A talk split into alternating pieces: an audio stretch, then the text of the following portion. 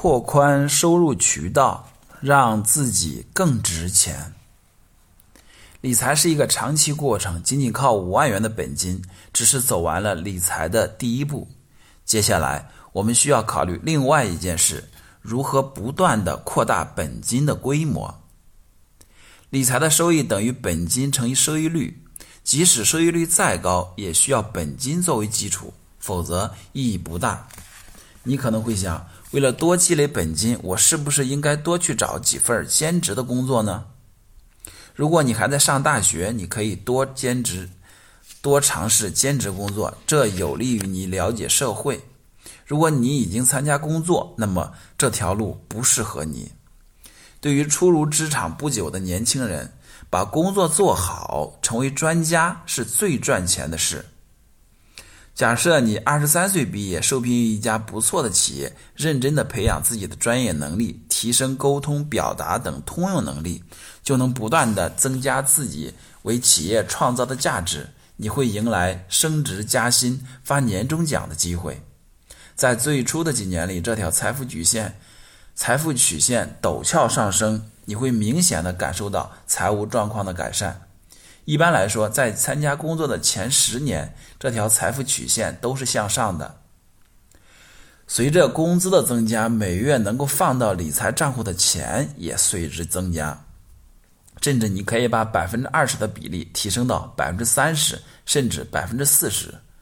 看着账户里的钱不断的增加，你会越来越有动力。那不仅是财富，更意味着实现人生自由的全新可能。随着工作年限的变长，你对工作越来越熟练，工作收入增长就不会那么快了。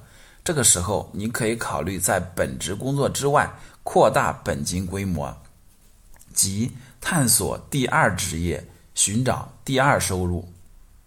说到第二收入，你可能会想，我该做些什么呢？是不是做兼职，如家教，或者利用自己的工作技能接点私活？这些都不是最好的选择。在寻找第二收入时，有两条标准。第一条标准，不影响你的日常工作。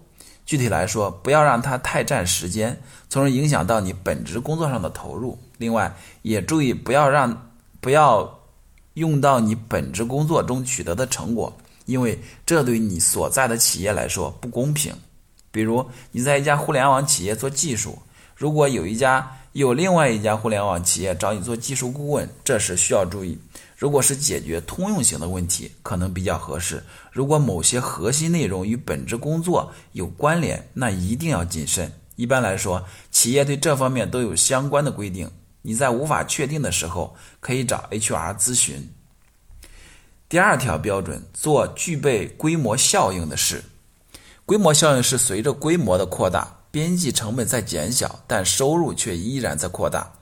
比如，你写一篇公众号需要花费两个小时，发出去的第二第一天起，如果有两百人看到，一个人打赏，打了十元，相当于你为影响一个读者付出了零点六分钟的时间。但随着时间的延长，看到这篇文章的人越来越多，在一个月内，最终有一千个人阅读过。五个人共打赏四十元，你没有再付出更多的成本，边际成本为零，但收益增加了，你影响了更多人，也得到了更多的打赏。简单来说，多做具有规模效应的事，能让你能够让我们摆脱按时间出售劳动力的模式，让财富获得更快加速度的增长。用这个衡量标准，很多事情不是最好的选择。比如兼职发传单、做家教，它只会占用你大量的时间，不会带来额外的收益。有一条路对许多人来说都具备实践意义，那就是打造细分领域的个人品牌。在工作中，你积累了专业知识，如运营能力、销售能力，或者你是一名医生、律师，这些能力与经验，很多人都有了解的需求，甚至也需要相关的服务。你可以通过输出内容的方式，打造自己在某个细分领域的专业性，赢得更多人的信任，成为小小范围内的网红。刚开始时，你可以在朋友圈多发表自己的观点。接下来，你可以尝试在公众号、知乎等平台写更长的文章内容。另外，你还可以到在行这样的平台注册成行家。按照硅谷先知凯文·凯利的观点，每个人都有潜力成为一个创造者，获得一千个真实粉丝。这些粉丝会为你付费，你不需要成为坐拥百万粉丝的大咖，那条路花很多时间和运气也有关。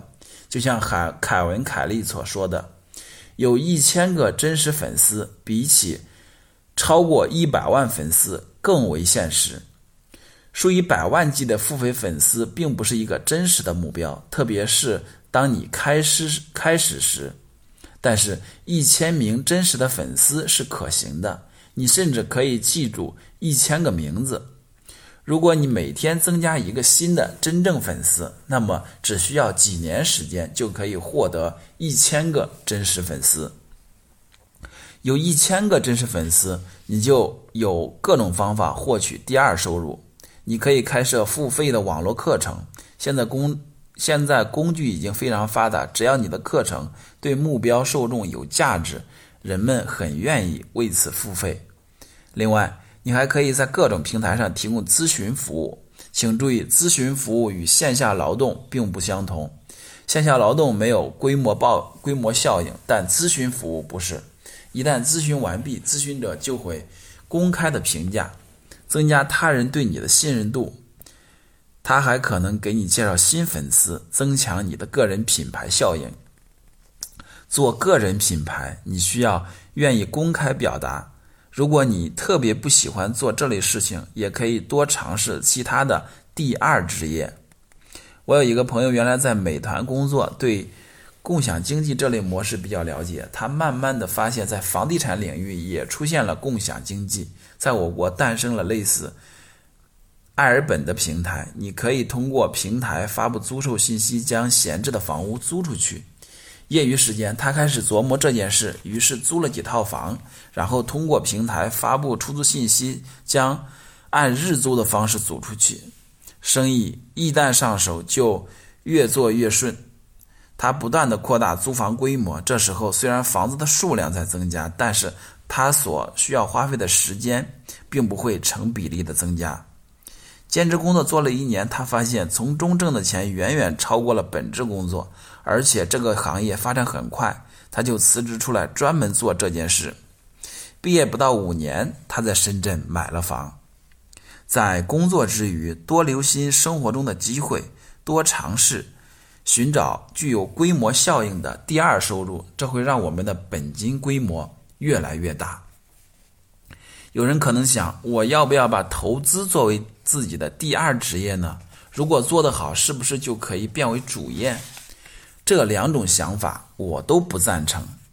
首先，当你的投资资金低于五百万，做什么专业投资都没有意义，因为资金量不大，投资收益养不活，养养不活自己和家人。如果奔着超高的收益率，如百分之二十，就很容易陷入赌徒心态，这是非常危险的做法，很可能让你的本金都亏没了。其实，当你掌握了投资的经典知识框架后，你就会发现，投资是一项非常节省时间的行为。只要理性、保有耐心，让长期收益率超过百分之十是一件大概率的事情。这样的投资收益率已经拥有百分之九十，已经超过百分之九十以上的投资者了。平时你不需要每天看 K 线图，也不需要花大量时间浏览财经新闻，那样不仅浪费时间，而且容易扰乱心智。在办公室里，有时候我会发现同事用电脑看 K 线图，这种行为不单耽误了日常工作，而且对长期投资来说非常不利。你只要花几个小时读完本书，花一两个小时总结方法，就能建立自己的投资系统。以后每个月你只用一个小时，就能不断的让投资系统滚动起来。这样做花不了太多时间，你也不需要把它当做第二职业。